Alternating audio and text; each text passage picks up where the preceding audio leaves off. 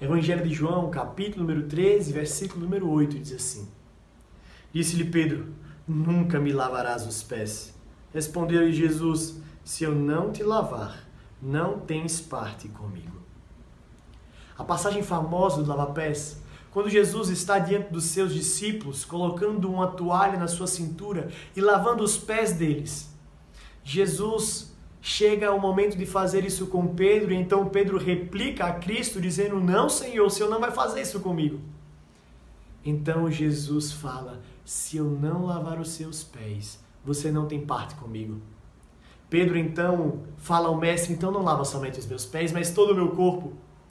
A passagem mostra que Jesus não está falando da necessidade de nós nos banharmos, mas de nós purificarmos a nossa vida em Jesus Cristo.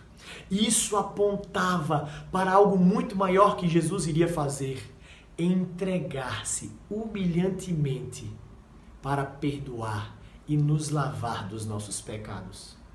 Nós precisamos entender que precisamos ser lavados pelo sangue do Cordeiro para termos parte com Jesus Cristo. Que Deus nos abençoe e nos purifique dos nossos pecados.